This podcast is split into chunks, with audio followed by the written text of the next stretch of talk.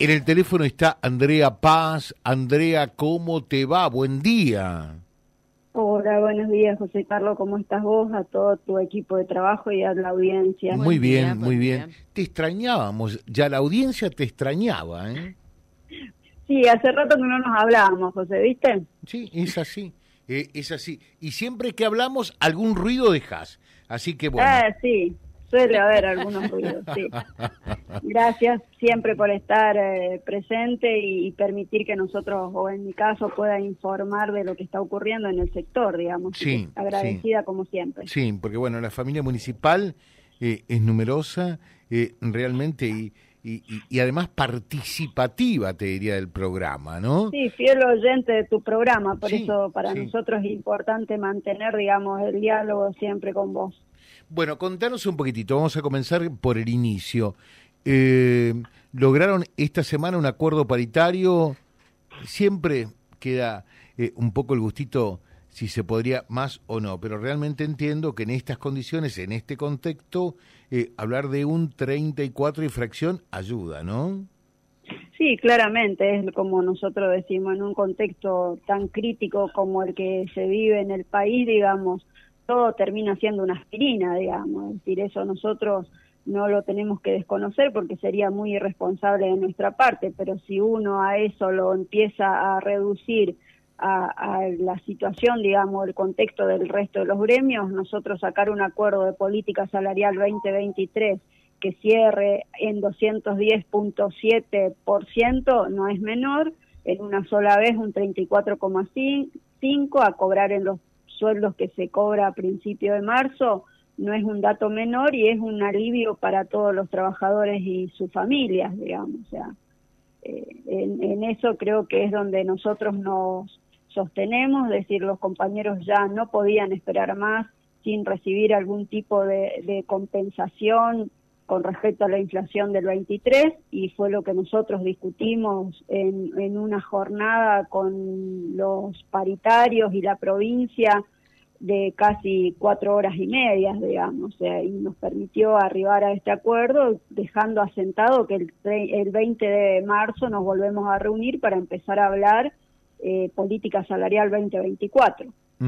O sea, con esto se está cerrando el 2023.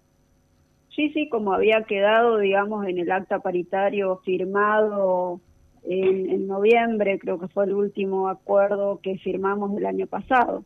Se había dejado que el 22 de febrero era cuando nos reuniríamos para ver cómo estaba el desfasaje inflacionario con respecto al salario acordado. Y bueno, en base a eso fue la reunión que tuvimos y se cerró en ese 34,5, aplicable al mes de febrero o enero del 24, que esa también es otra otra forma de liquidar y en eso permitíme hacer, digamos, un agradecimiento al gobierno provincial porque en ese sentido actuó, digamos, con responsabilidad con respecto a respetar el acta paritaria y a convocar a las partes y a permitirnos eh, tener esta reunión en el ámbito que corresponde según lo indica la ley, así que para nosotros que la provincia haya participado y haya gestado esta primera reunión, para nosotros es muy importante. Está bien, eh, está bien. Y eh, ya en marzo se discute la política salarial para este año.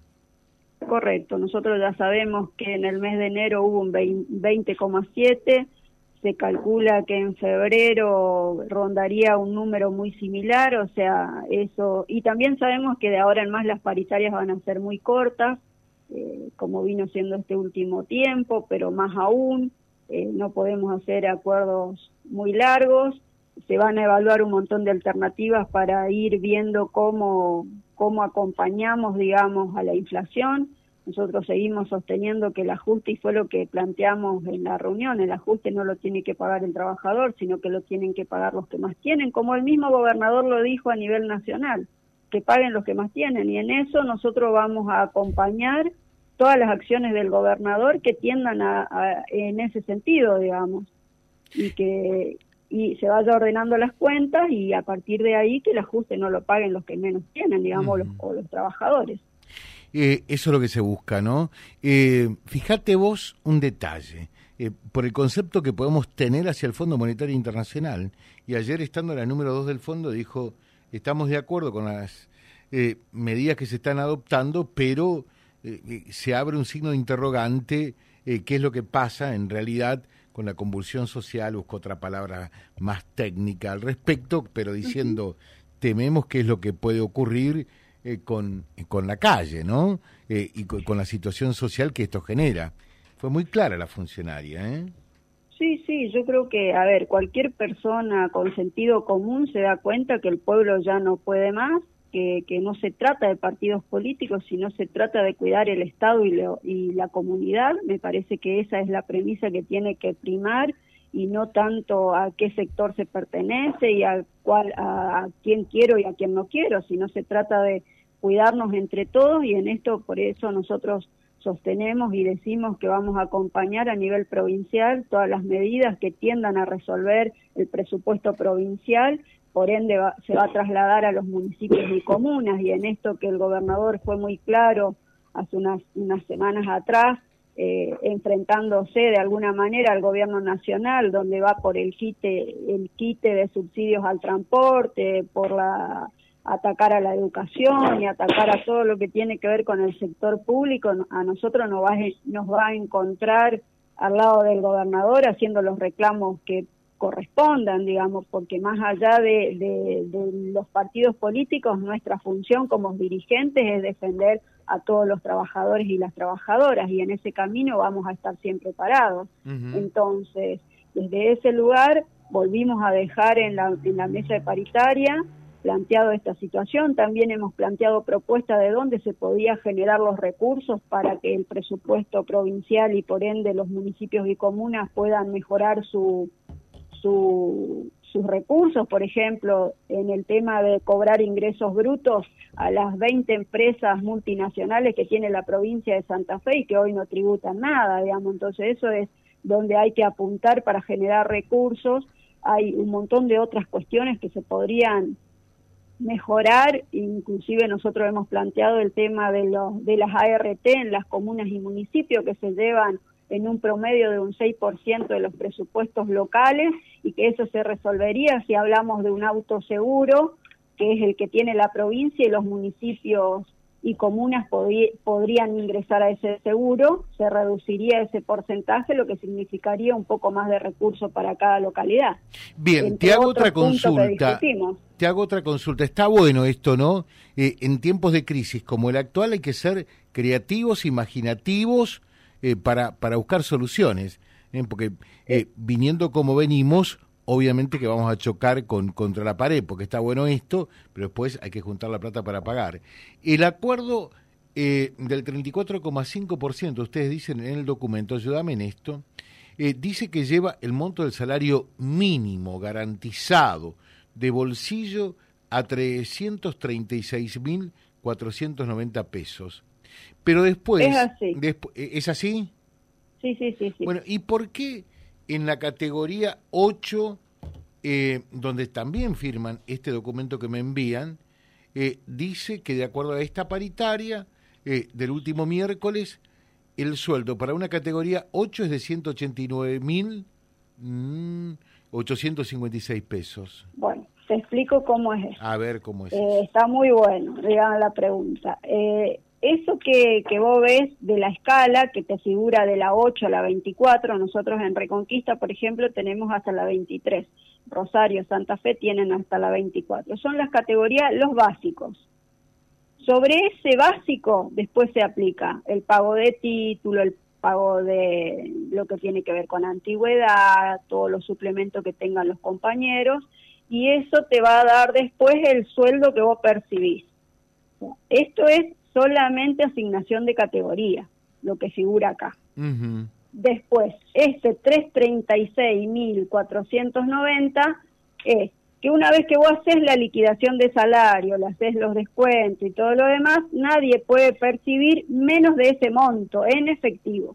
¿Estamos hasta ahí? Sí. Bueno, bien. Una vez que llegamos a ese monto, nosotros tenemos algunos compañeros, por decirte varios, un sector importante en Reconquista. Yo te voy a bajar esto a Reconquista. Bien.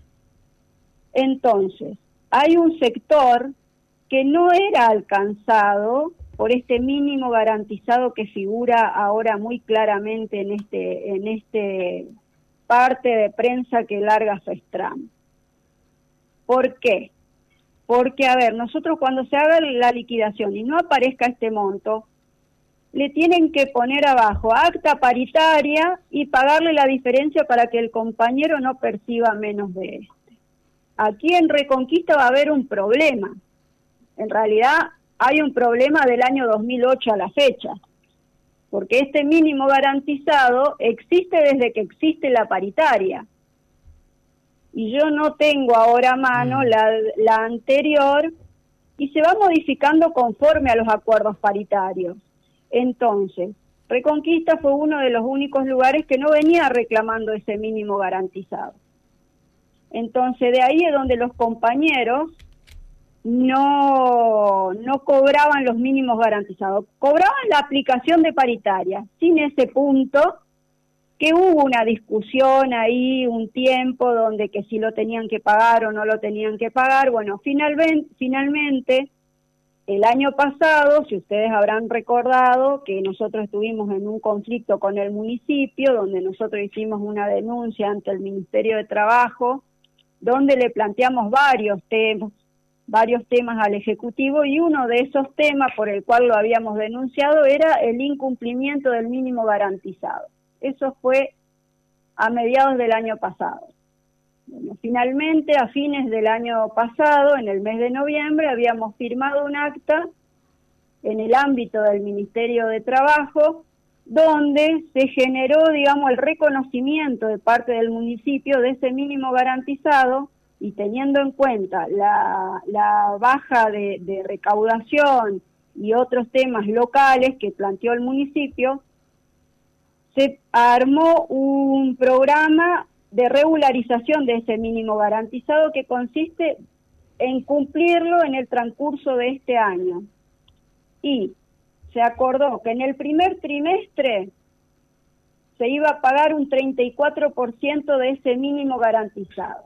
Para ser más claro, en este sueldo los trabajadores que están de la categoría 14 para abajo van a recibir el 34,5 más un 33% del mínimo garantizado, llegando a fin de año a la totalidad del mínimo garantizado que corresponda en esa época del año.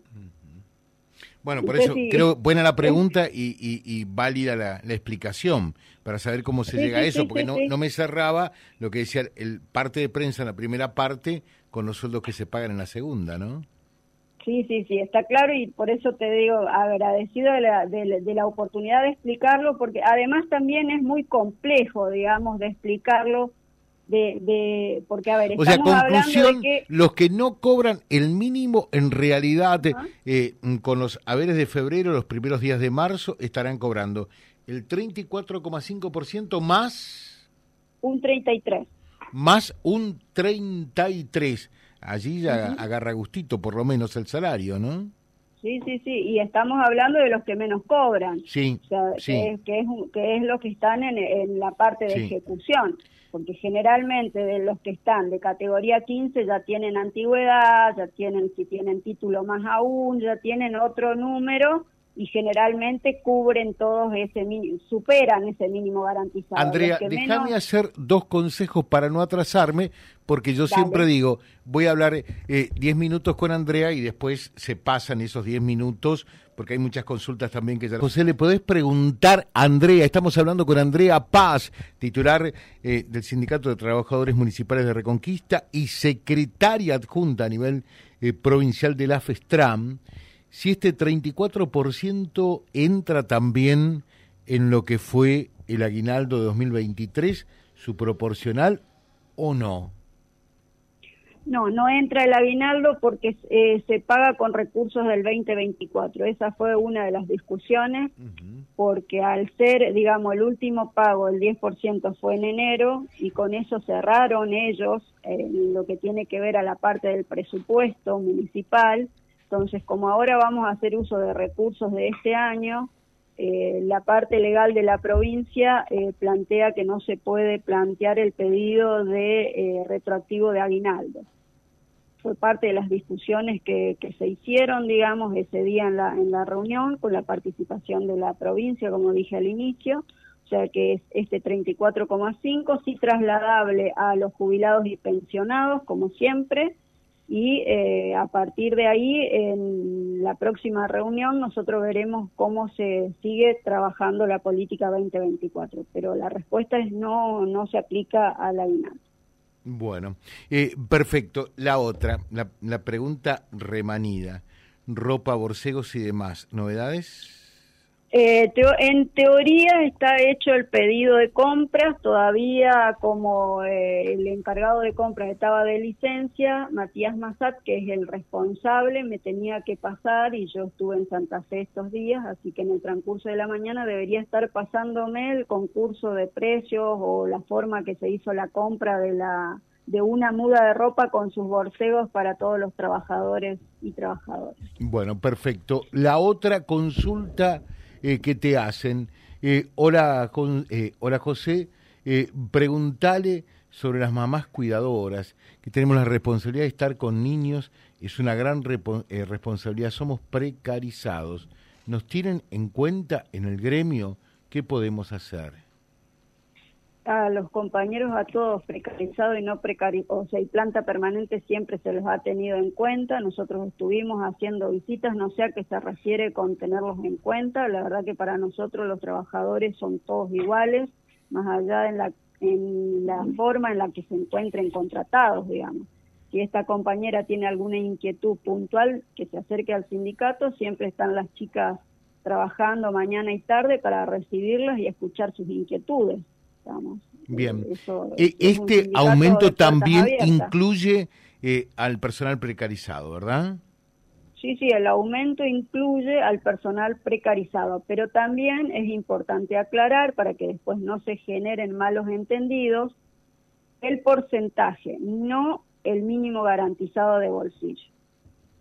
Bueno, fíjate lo que dice esta oyente, pero está bien lo que haces, ¿eh? Eh, dice, no pensaba tener una alegría tan grande. Justo en tu cumpleaños, José, imposible olvidar. Andrea se dio vuelta, ahora es puyarista. No, no, no sé si sos puyarista, si no sos puyarista. Las cosas buenas que se hacen hay que puntualizarlas como tal y las que se hacen mal hay que señalarlas con el, con el mismo énfasis, creo, ¿no?